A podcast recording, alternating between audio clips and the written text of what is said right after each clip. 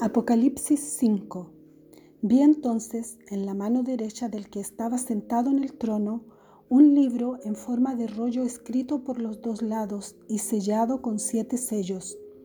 Vi también a un ángel formidable que proclamaba con voz potente, ¿quién es digno de abrir el libro y de romper los sellos?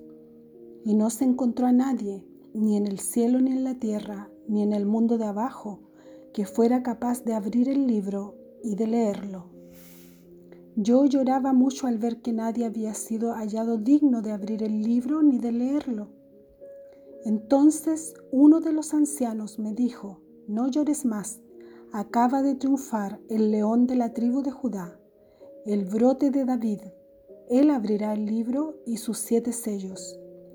Entonces vi esto. Entre el trono con sus cuatro seres vivientes y los veinticuatro ancianos, un cordero estaba de pie a pesar de haber sido sacrificado. Tenía siete cuernos y siete ojos, que son los siete espíritus de Dios enviados a toda la tierra. El cordero se adelantó y tomó el libro de la mano derecha del que estaba sentado en el trono. Cuando lo tomó, los cuatro seres vivientes se postraron ante el cordero lo mismo hicieron los veinticuatro ancianos que tenían en sus manos arpas y copas de oro llenas de perfumes, que son las oraciones de los santos. Y cantaban este cántico nuevo.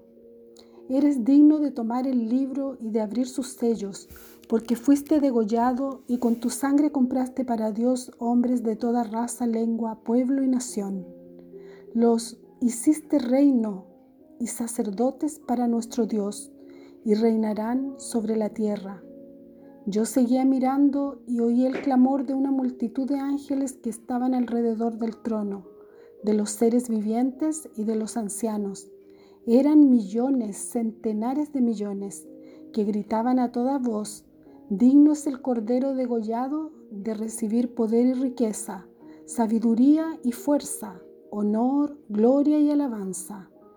Y les respondían todas las criaturas del cielo, de la tierra, del mar y del mundo de abajo.